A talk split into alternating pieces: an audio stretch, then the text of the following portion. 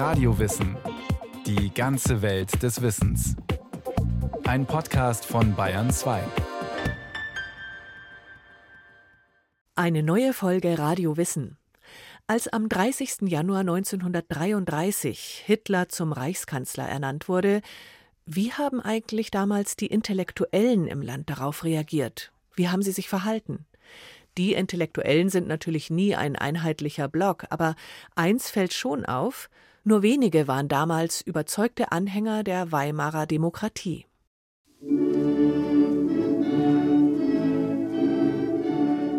Die herrlichen Zeiten des Kaisers und seiner Helden sind dahin. Aber die Kinder, die hier Deutschland über alles singen, diese Kinder werden das alte Reich erneuern. Diese Worte richtete Paul von Hindenburg in den Anfangsjahren der Weimarer Republik an Schulklassen, die ihm zu Ehren das Deutschlandlied sangen. Im April 1925 schilderte der Philosoph Theodor Lessing diese Szene in einem Zeitungsartikel. Er lieferte eine polemische Charakterstudie von Hindenburg, dem deutschen Generalfeldmarschall, der im Ersten Weltkrieg zum Chef der obersten Heeresleitung aufgestiegen war und der von den Siegermächten als Kriegsverbrecher eingestuft wurde. Einen Tag nach dem Erscheinen des Artikels, am 26. April 1925, kandidierte er für das Amt des Reichspräsidenten. Nach Plato sollen Philosophen Führer der Völker sein. Ein Philosoph würde mit Hindenburg nun eben nicht den Thron besteigen, nur ein repräsentatives Symbol, ein Fragezeichen, ein Zero. Man kann sagen, Besser ein Zero als ein Nero. Leider aber zeigt die Geschichte, dass hinter einem Zero immer ein künftiger Nero verborgen ist. Mitte der 1920er Jahre hatte sich die Weimarer Republik konsolidiert. Sie war der erste demokratische Staat auf deutschem Boden. Ihre Entstehung brachte sie vor allem in konservativen Bevölkerungskreisen in Misskredit, weil sie eng mit der deutschen Niederlage im Ersten Weltkrieg verknüpft war. Und sie hatte ihre Existenz der Revolution am Kriegsende 1918 zu verdanken. Die Monarchie war abgeschafft und eine parlamentarische Demokratie etabliert worden. Die neue Staatsform stieß auf breite Ablehnung von rechts wie von links. Während sich national-konservative Kreise ein autoritäres Regierungssystem wünschten, strebten kommunistische Gruppen ein Rätesystem nach sowjetischem Vorbild an. Aber nach Jahren politischer Gewalt, wirtschaftlichem Chaos und Hyperinflation stabilisierte sich die Weimarer Republik ab 1924. Und trotzdem. Wenn wir jetzt über die Frage nachdenken, wie wird von der Bevölkerung diese neue Situation aufgenommen und wie wird sie vor allen Dingen von den tragenden Eliten gedeutet, dann müssen wir vergegenwärtigen, dass es zur politischen Ordnung der Weimarer Republik eine erhebliche Distanz gab. Der Soziologe Tillmann Allert war bis zu seinem Ruhestand Professor für Soziologie und Sozialpsychologie an der Goethe-Universität Frankfurt. Man kann das auf die Begriffe bringen, dass jetzt mit der Weimarer Republik die Prinzipien einer modernen Gesellschaft, Kapitalismus, Liberalismus und Individualismus auf dem Wege waren, durchgesetzt zu werden und diese Werte Trias kollidierte ganz deutlich mit den für die deutsche Gesellschaft und ihre auf Gemeinschaft ausgerichteten Intellektuellen wichtigen Wertbezüge wie Ordnung, Pflicht, Treue, Ehre, Bindung und eben nationale Gemeinschaft. Einem großen Teil der Bevölkerung waren die modernen Errungenschaften der Weimarer Republik fremd, sowohl die kulturellen als auch die politisch-gesellschaftlichen.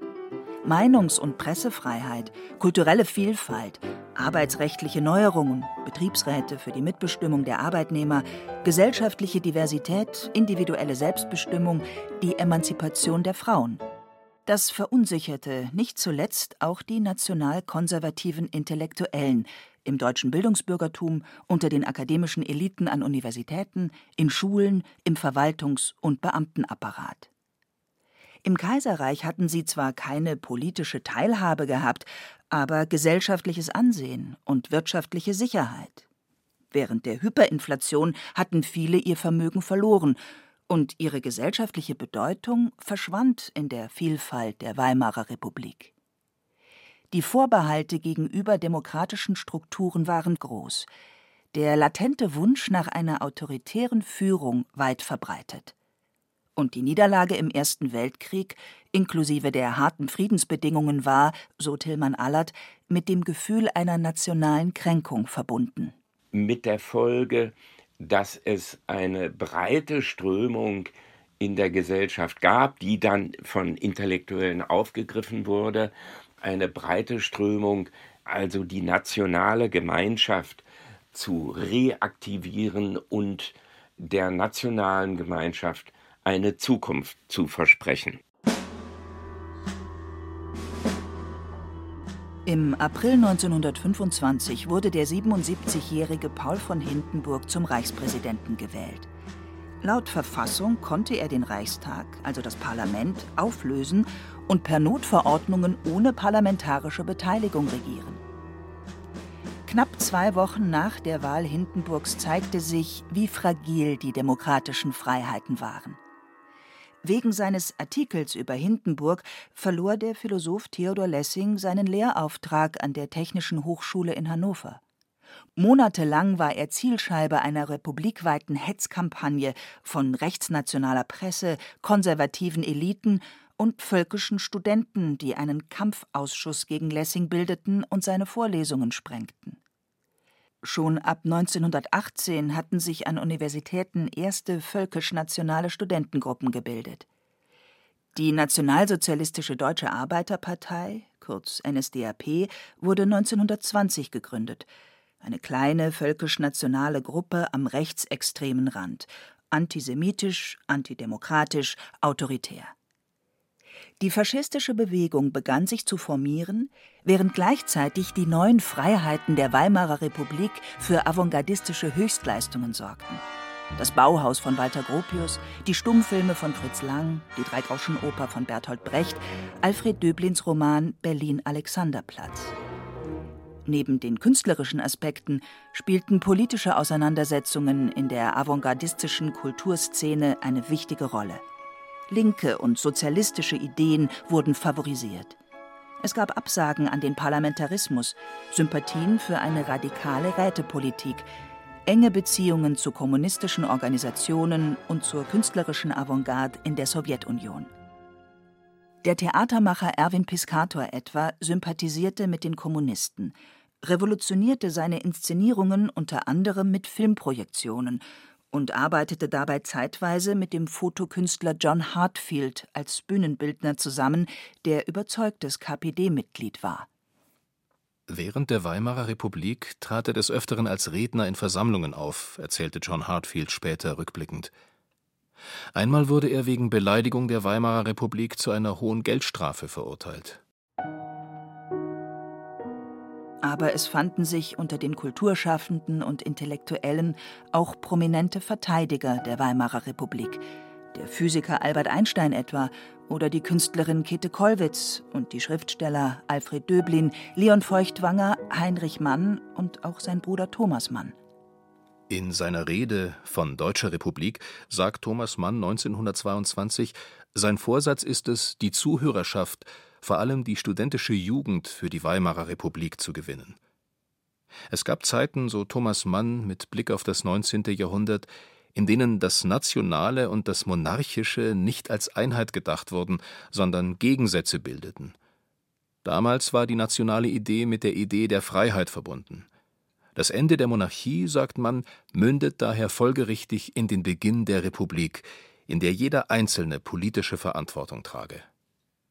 Doch die nationalkonservativen Eliten waren von den demokratischen Werten der Weimarer Republik schwer zu überzeugen. Die Vielfalt der Gesellschaft, die politischen Auseinandersetzungen und die Organisation in Parteien wurden als Zersplitterung in verschiedene Interessensgruppen interpretiert. Genauso wie die jungen völkisch-nationalen Gruppierungen favorisierten sie die Idee einer nationalen Gemeinschaft, in der sich die politischen und gesellschaftlichen Auseinandersetzungen auflösen in einer Art konfliktfreier Volksgemeinschaft unter der Führung eines starken Mannes. Tilman Allert Eine große Rolle spielt dabei auch die begriffliche Unterscheidung, die wir dem modernen soziologischen Denken verdanken, die Unterscheidung von Gemeinschaft und Gesellschaft, womit gemeint ist zwei unterschiedliche Formen der Organisation des menschlichen Lebens, die eine nach abstrakten Rollenzugehörigkeiten und Gesellschaft und die andere Gemeinschaft, die sich bezieht auf Zugehörigkeit in gemeinschaftsartigen Netzwerken, allen voran die Familie, aber eben auch einer Gemeinschaft wie einer nationalen Gemeinschaft. Da ist es für die deutsche Situation und für die Intellektuellen der damaligen Zeit ganz charakteristisch und folgenreich, dass es gleichsam unisono eine Präferenz für die Gemeinschaft gegen die Gesellschaft gegeben hat.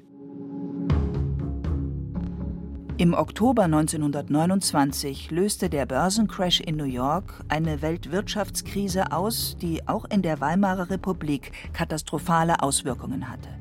Banken brachen zusammen, Firmen machten Konkurs, Massen von Menschen verloren Arbeit und Existenzgrundlage, Streiks und Unruhen folgten. Radikale Parteien bekamen Zulauf auch die Nationalsozialisten, die bis dahin eine kleine nationalvölkische Splitterpartei waren. Während ihre paramilitärische Organisation SA für Terror auf den Straßen sorgte, etablierte sich die NSDAP als gesellschaftlicher und politischer Machtfaktor. 1930 stellte sie zum ersten Mal einen Landesminister in Thüringen und im Herbst wurde sie mit über 100 Abgeordneten zur zweitstärksten Partei hinter der SPD in den Reichstag gewählt. Ein großer Teil der Wählerschaft kam aus der bürgerlichen Mittelschicht. Einer der wenigen, der auf die Wahlgewinne der NSDAP reagierte, war Thomas Mann, der im Vorjahr den Literaturnobelpreis bekommen hatte. In einer Rede in Berlin warb er für die Sozialdemokraten und warnte bürgerliche Kreise vor einer Unterstützung der Nationalsozialisten. Ihr Fanatismus und ihre Verleugnung von Vernunft und Menschenwürde habe nichts mit dem Deutschtum zu tun, auch wenn sich die nationalsozialistische Ideologie aus dem bürgerlich-akademischen Bereich bediene und mit Rückgriffen auf Germanistenromantik und Philologenideologie wirksam Propaganda mache. 1928 hatten die Nationalsozialisten begonnen, mit dem Kampfbund für deutsche Kultur gezielt Einfluss auf die Kulturszene der Weimarer Republik zu machen. Sie führten Kampagnen gegen Schriftsteller wie Thomas Mann und Alfred Döblin und infiltrierten und spalteten die Vereinigung Schutzverband deutscher Schriftsteller.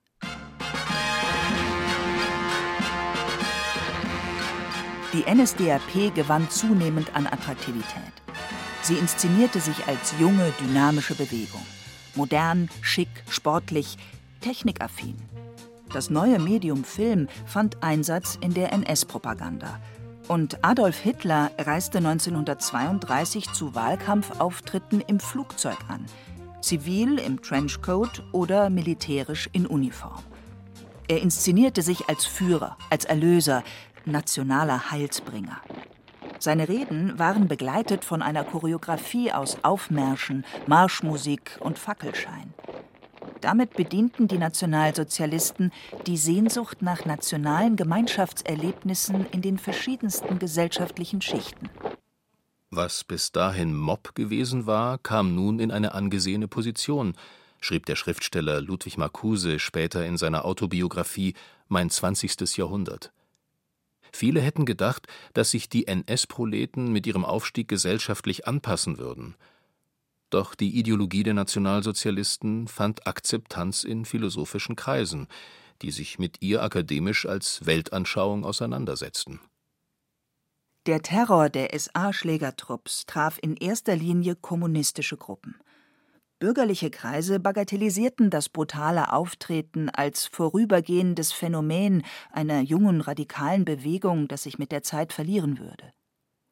Und diejenigen, die sich als linke Aktivisten verstanden, bezogen zwar eindeutig Stellung gegen die NSDAP, wie etwa John Hartfield mit seinen Fotomontagen, aber auch sie hatten Vorbehalte gegenüber dem Parlamentarismus und sahen sich eher als Kämpfer für ein prokommunistisches Rätesystem.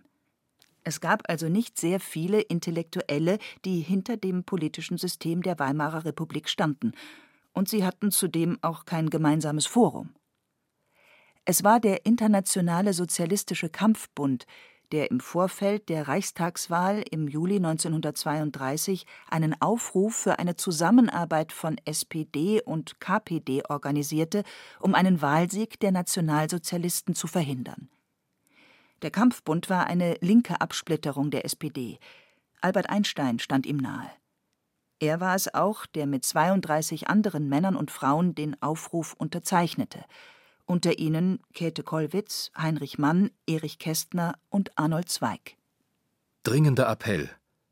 Die Vernichtung aller persönlichen und politischen Freiheit in Deutschland steht unmittelbar bevor, wenn es nicht in letzter Minute gelingt, unbeschadet von Prinzipiengesetzen alle Kräfte zusammenzufassen, die in der Ablehnung des Faschismus einig sind. Am Vormittag des 30. Januar 1933 ernannte Reichspräsident Paul von Hindenburg den Parteichef der NSDAP Adolf Hitler zum Reichskanzler. Am Abend demonstrierten die Nationalsozialisten mit groß angelegten Fackelzügen in Berlin und vielen anderen Orten ihre neu gewonnene Machtposition. In den nächsten Tagen folgten erste Maßnahmen zur Demontage der Weimarer Republik.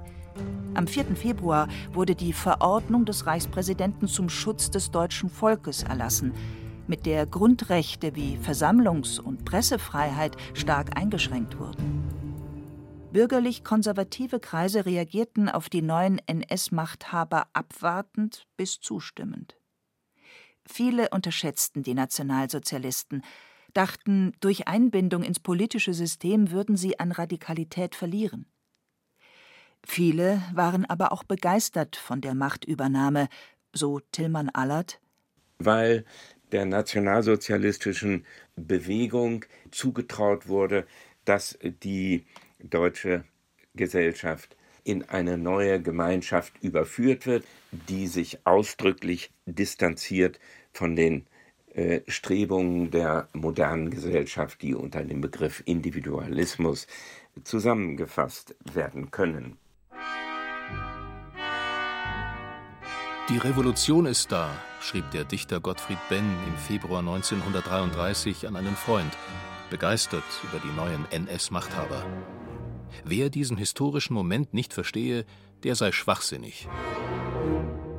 1932 war Benn in die Preußische Akademie der Künste gewählt worden, auf Vorschlag von Heinrich Mann, der Vorsitzender der Sektion Dichtkunst war und sich klar gegen die Nationalsozialisten positioniert hatte nicht zuletzt mit dem dringenden Appell im Sommer 1932, den er und Käthe Kollwitz gemeinsam mit anderen Persönlichkeiten der Weimarer Republik unterzeichnet hatten. Diesen Aufruf nutzte der neue preußische Kultusminister der NSDAP, um die beiden Mitte Februar 1933 zum Verlassen der Akademie zu zwingen. Nur wenige zeigten sich solidarisch, etwa die Schriftstellerin Ricarda Huch, die aus Protest aus der Akademie austrat. Wie auch in Universitäten und anderen Institutionen verfolgte die Mehrheit der Akademiemitglieder in vorauseilendem Gehorsam den Kurs des NS-Regimes. Weite Kreise der bürgerlich-intellektuellen Eliten passten sich den neuen Machthabern umstandslos an. Gottfried Benn übernahm den Posten seines einstigen Freundes und Förderers Heinrich Mann und zeigte seine Übereinstimmung mit dem NS-Regime in verschiedenen Veröffentlichungen. Im Nationalsozialismus sah er eine Möglichkeit, die deutsche Kultur zu erneuern, einen Ausweg zu finden aus dem Rationalismus und Funktionalismus der modernen Gesellschaft. Hier und heute gebe es eine neue geschichtliche Bewegung, so Gottfried Benn in einer Radiorede. Die NS-Bewegung sei eine nationale Sammlung, ein Rückzug auf die gemeinsame Geschichte eines Volkes, auf die sprachlichen und kulturellen Traditionen. Diese geschichtliche Bewegung sei vorwärtsgerichtet, ordnend, positiv, eine moderne Staatsidee, in der Gegensätze wie die von Arbeitnehmern und Arbeitgebern sich auflösten in einer höheren Gemeinschaft, in einem nationalen Sozialismus. 19. Februar 1933. Knapp drei Wochen nach der Ernennung Hitlers zum Reichskanzler fand in der Berliner Krolloper die Protestveranstaltung Das freie Wort statt, an der sich zahlreiche Künstler, Intellektuelle und Vertreter verschiedener Gruppierungen beteiligten. Organisiert wurde die Veranstaltung von der Deutschen Liga für Menschenrechte. Rudolf Olden Vorstandsmitglied und Journalist, verfasste in Anlehnung an den dringenden Appell von 1932 einen Aufruf zu der Veranstaltung mit den Unterschriften von Albert Einstein und Heinrich Mann. Schnell schlossen sich weitere Intellektuelle an. Alfred Döblin, Leon Feuchtwanger, Alfred Kerr, Arnold Zweig, der Philosoph Theodor Lessing, der Bauhausgründer Walter Gropius. Als die Veranstaltung stattfand, waren manche, wie Albert Einstein und Thomas Mann, schon im Ausland, andere folgten in die Emigration. Es war das Ende der Weimarer Kulturszene. Wenn man jetzt vom Versagen der Intellektuellen und dem deutschen Bildungsbürgertum angesichts der Durchsetzung des Nationalsozialismus spricht, dann wird man sagen müssen, dass es sich um ein realitätsgerechtes, angemessenes Urteil handelt. So das Resümee des Soziologen Tillmann Allert.